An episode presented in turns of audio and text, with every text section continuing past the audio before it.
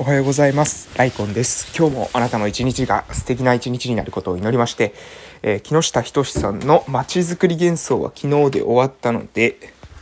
今日からですね、え新しい書籍に移ります。今日は、え今日からはですね、え木下仁さん、え著者は変わらずなんですけれども、え稼ぐ街が地方を変える、誰も言わなかった10の鉄則ということで、えこちらの方をですね、え今度は読んでいきたいと思います。木下仁さんのですね、書籍、うん、あの、私、今、えーちょうどですね、鹿児島県の奄美大島某村で地域おこし協力隊として活動してますので、えー非常にですね、まあ本当に、あの、私がじゃあ一番その地方創生、地方再生関係で、でえ参考にしている書籍って何ですかって聞かれたらですね、木下仁さんの書籍なんですね。もう、本当何冊もえーだ本を出されてるので、えー基本的に全部読んだ方がいいと思います。はい。えー私もまだ全部読めてはないんですけども、あの、福岡市が最強の都市になった理由みたいなのがまだ読めてないぐらいで、あとはですね、基本的に、えー書籍出されてるものはですね、全部読んだのかなと。えー Amazon にある分はですね、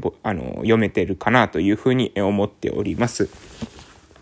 はい、えー、ということで、これを読んでいこう、えーこれを読んでいこうというか、ここからご、えー抜粋してですね、言葉をお届けするとともに私の思考も整理するということを、えーしていきたいと思うんですけれども、まず、近況報告の方からさせていただきます。えー本日ですね、2021年の11月25日ですが、えー昨日、11月24日、どんな感じがあったのかというと、結構いろいろあったんですが、えーまず朝一ですね、まあ、挨拶運動をして、その後に、えー特別支援学級の方に行きました。で、特別支援学級が終わった後に、今度は保育所の方でですね、年長おじさんたちのえ支援、4名のえ支援っていうのを行って、で、その後ですね、私たちのえ村の交流拠点、全時庵っていうものを、げんえー全時庵、全時庵ですね。全時庵を月水金開けてるんですが、その水曜日の、えー開ける日だったということで、開けつつ、昨日はですね、全時庵でイベントがありました。えーイベントはですね、ハーバリウム教室って言ってですね、私もね、あの、昨日初めて体験したんですけれども、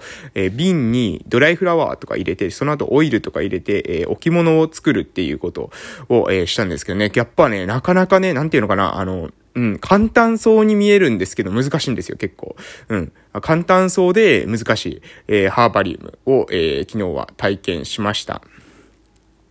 まあ面白かったのでね、またあの、今度やるときもですね、ぜひ参加させていただきたいなと思います。500円でやって、で、作ったものはですね、持ち帰れるということで、50cc、50cc の、えーまあ、割とちっちゃめの瓶なんですけども、そのちっちゃめの瓶でもですね、もう人によってですね、作るものが、様々で、結構個性が出るなと思って、私も作ってて、楽しく、なりました。えーそんな感じでございます。そして、えーっとですね、その、その後、その後じゃないですね、その、ハーバリウム教室が終わった後、あ、あとはですね、その後終わった後に保育所の方でですね、えー関わらせてもらっている子供の、えーお母さんと、えー面談というのを、えさせていただきました。で、面談した中で、まあ、あの、非常にですね、その、えーお子さんに関しては、もう、あの、最初にですね、えー依頼があった、えーことに関しては、もうほとんど気にならなくなってきているという、え状態でしたので、えお母さんと話して、で、えまあ、今のところはですね、人数がそんなに関わってる人数多くないので、継続を、えさせていただきますが、えこれ、今後もしね、関わる人が増えてきたりしたらですね、えお子さんの方はね、もう十分な、えレベルに達してるので、この他の子たちに、えーできる、えー時間がかけられるようにしてもいいですか？っていうことで、えー了承を、えーいただきましたというような感じでございます。はい。そんな感じで、えー進んでおりますが、私たち、あと1ヶ月すればですね、えー今年も終わりですね。うん。皆さん、えーいかがお過ごしでしょうか？今年も何かですね、自分が、えーやってきたことを振り返った時にですね、え去年に比べて自分が思っている行動、どれぐらい実践できましたかね？私も、えー目標をですね、いくつか立てていたんですけれども、そしてそれをですね、ツイッターの方にですね、毎日、え私は投稿するようにしています。毎日ですね。えー毎日毎日自分の目標を忘れないように投稿しているんですけども、私が挙げたですね、3つの目標、農業、三味線、小児の勉強をするということで、えー、開けたんですけどね、農業と商にはしてますけど、三味線がですね、途中くらいから、えー、完全に滞ってしまってるので、これは三味線に関してはですね、来年度、えー、またリベンジかなと思います。来年の目標も、うん、そうでしょうね。そうですね、あんまり変わらないかもしれないですね。今年とあんまり変わらない。この3年間ぐらいこの目標、同じような目標で、えー、行くのかなっていう、まあ、農業三味線商に、うん、今考えてもですね、来年度もこの目標で行こうかなというか、え、来年度はこれを、え、さらにアップデートして、農業は今年チャレンジしたんですけど、もう少し改善しないといけないところありましたし、えー、子供たちのですね、支援という面においてもですね、今はま学校とか保育所とか関わらせてもらってるんですが、え、そことの連携だけではなくてね、じじゃあ、あの、そこでは、え、うまく補いきれてない部分、そこで、え、カバーできない部分に対して自分はどういった関わり方を提案することができるのか、価値を提供することができるのかっていうことは、え考える必要があるかなと思いますし、え三味線に関してはですね、もう少し、しっかり時間をとってね、練習できたらなというふうに、思っております。そんなことを、まあ、コツコツ考え、ぼちぼち考えてですね、また来年度に向けてのね、こういったことやっていこうかなっていう配信も取れたらなと思っております。それではそろそろ、木下仁さんの街づくり幻想の方、違いますね、木下仁さんの稼ぐ街が地方を変える誰も言わなかった10の鉄則に、えー、移らせていただきたいと思います。はい。それでは、えー、本日の内容、補助金という麻薬が街を壊していくという内容です。えー、このこれはですね、木下仁さんがですね、えー、学生時代ですかね、えー、と、民間のですね、商店街のえー、に関わってですね、活動していたっていう時の、えー、内容です。補助金という麻薬が街を壊していくということで、えー、早稲田商店会に、えー、関わ、えー、木下さん関わられてたということなんですが、えー、早稲田商店街の取り組みは、これまでは低予算ながら知恵を出した、えー、知恵を出し合い、自力と企業の協力だけで運営をしてきました。民間主導、行政参加を掛け声として、えー、掛け声とし、その独立性にこそ高い評価があり、だからこそ人も集まっていたのです。そこにいきなり国から数千万円の補助金がつくことになった。厳密に言えば、早稲田商店街は任意だ任意団体なので、国を、えー、国費を直接入れることはできない。そこで、東京商工会議所が間に入り、さらに、早稲田だけでは規模が小さすぎるとして、え神楽坂商店街とワンセットになってモデル事業を担うことになったのです。これによってメンバーの考えが一気に変わりました。まず、従来にはなかった予算をもとに何ができるのかという議論がなされるようになりました。それを執行するための業務を誰が担うのかという話になっていきました。元来、早稲田流であったやり方。つまり、やりたいことをややりたい奴が提案し、言い出しっぺが実行するという方式が急変してしまったわけです。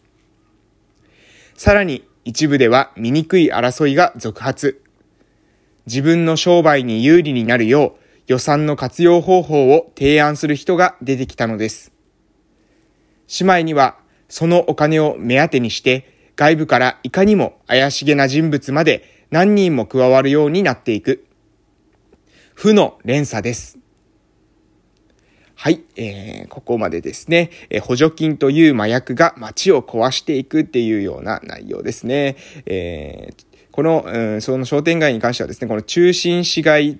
中心市街地、え、活性化法っていうのを設定した、え、時に社会実験のモデル地区として早稲田商店街が選ばれたと。で、政府が認定する地域に補助金などの支援を行う、こういったモデル事業の中で、え、この補助金によってですね、え、なかなかうまくいかなくなった。え、民間主導、行政参加っていう自分たちのやっていたことっていうのが、え、そのなんですかね、ある意味その独立性にこそ、え高い評価がされていたものが、えそれがですね、なかなか、え数千万円という、え国の補助金が入ることによってですね、え崩壊していったということが言われています。うん、これはですね、あの、かなりショッキングな 内容ですよね。うん、でもなんかわかる気がします。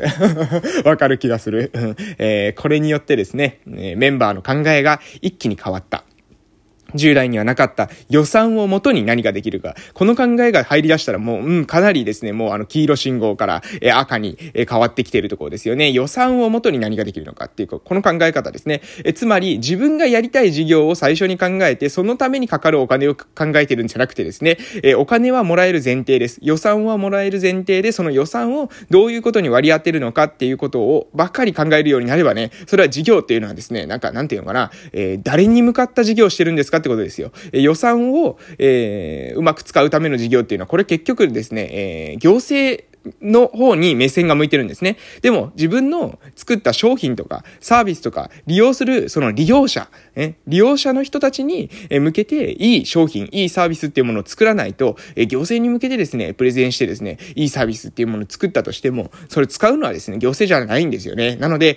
どこまでもですね、利用者に寄り添った、えサービス、利用者視点でのサービスの開発、え商品の開発っていうのが、え重要なんじゃないかなというふうに思っています。